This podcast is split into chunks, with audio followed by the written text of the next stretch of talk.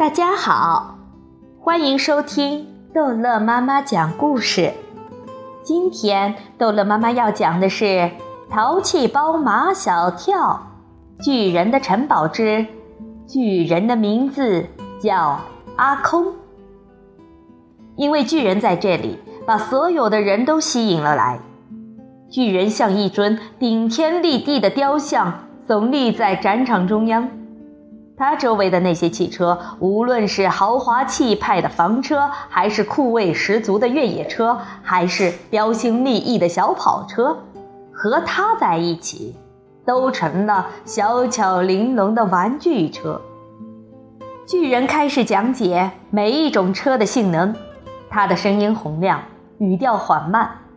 他随便往哪辆车旁一站，那辆车立刻显得十分可爱玲珑，马上。就有人签下订单。马小跳他们一直跟着巨人，他们的身高只到巨人的大腿那里。张达算他们当中最高的了，他只到巨人的屁股那里。他们看巨人要扬着头，一直扬着，脖子都酸了。巨人每天的出场时间是一个小时，在今天的这一个小时里，他卖出了一辆房车。两辆小跑车，三辆越野车。巨人退场了，人们也像潮水退潮一样退去了，展场里一下子便冷清了许多。退场后，巨人是怎么消失的？对马小跳他们来说，简直就是一个谜。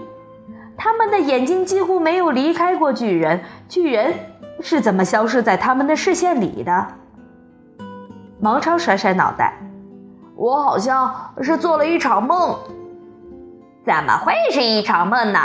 马小跳说：“我还拉了他的手呢。”真的，马小跳刚才悄悄拉了拉巨人的手，他的手好大，像一把蒲扇。这时，他们又看到了那位仪表堂堂的经理助理，唐飞大模大样的走过去问他。刚刚那个巨人呢？经理助理彬彬有礼的回答：“对不起，他走了。”他到哪儿去了？经理助理还是彬彬有礼的回答：“对不起，我不能告诉你们。为什么？对不起，他不想让人知道他在什么地方。嗯，他叫什么名字啊？对不起，他不想让人知道他的名字。”我们想跟他交个朋友。对不起，他不想跟人交朋友。这位彬彬有礼的先生一口一个对不起，嘴却紧得很，是个笑面虎。走，快走啊！马小跳把大家拉走。我们不是知道他家吗？我们到他家去等他。他们从展场外出来。张达磨磨蹭蹭地跟在后面，他发现一副巨大的广告牌后面居然是一条通道。回，回了！听到张达的叫声，大家都往回跑。他们跟在张达后面进了通道，通道不是很长，很快便出来了。眼前一片荒草地，那辆像集装箱一样的车也停在那里。巨人的车，没错，是他的车。他们一步一步地朝那辆车靠拢，走近一看，巨人不在驾驶室里。坏了，唐飞说：“车在这里，人又会到哪儿去呢？”别出声，毛超把耳朵贴在车厢上听，里面好像有声音。这车厢有一座房子大，严严实实，密不透风，从外面根本不可能看见里面。这车厢里面会有什么东西啊？肯定是许多好吃的东西。张达问唐飞：“好好吃的东西怎怎么会发出声音呢？”张达，你真的是四肢发达、头脑简单，好吃的东西招老鼠啊！唐飞对张达的话总是教训的语气。啊哈哈哈哈哈！有人在车厢里笑。紧接着，从车厢里传来更大的响声，密封如罐头一般的车厢突然开出一道门来，巨人出来了。可他脸上一点笑容都没有，刚才是他在笑吗？巨人坐在门口，他的身子把门堵得满满的，两条腿伸开，像两根长长的柱子。谁说我是老鼠？语气还是那么缓慢，听不出他是生气还是不生气。他，马小跳指着唐飞，他说车厢里有老鼠。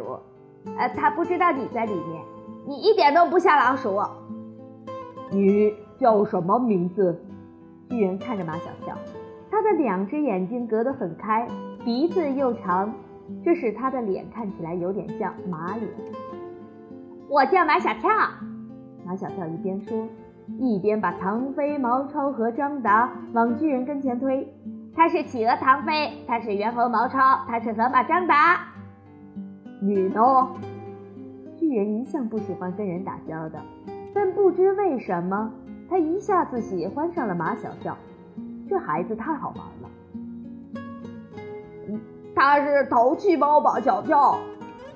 唐飞、毛超、张达三个人异口同声：“淘气包马小跳。”巨人的头一直点着，嘴里一直嘟囔着。淘气包马小跳，淘气包。马小跳问：“巨人叔叔，你叫什么名字啊？”巨人装作没听见，目光从马小跳的脸上移到张达的脸上，又从张达的脸上移到唐飞的脸上。这不公平！马小跳提高了嗓门。我们都把我们的名字告诉了你，你也应该告诉我们。巨人的嘴紧闭着。你不告诉我们，是因为你高人一等吗？巨人终于张开口：“你们为什么到这里来？”“我们来找你。”“找我干什么？”“和你交朋友。”“怎么找到我的？”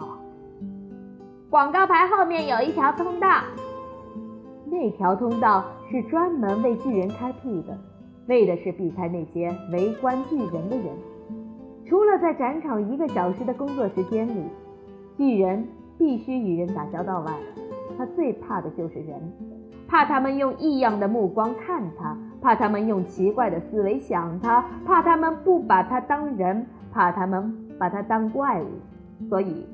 他宁愿与世隔绝，把自己关在城堡一样的房子里，关进密封的像罐头一样的车厢里。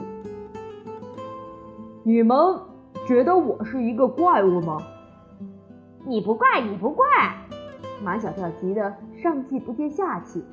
你只不过比我们高。对比我们高，仅此而已。真的是仅此而已吗？巨人已经感觉到了。这几个孩子看他的眼光真的跟其他人不一样，他们的眼睛清澈纯净。巨人告诉他们，他的名字叫阿空。好了，这一集的故事就讲到这儿结束了，欢迎孩子们继续收听下一集的《淘气包马小跳》。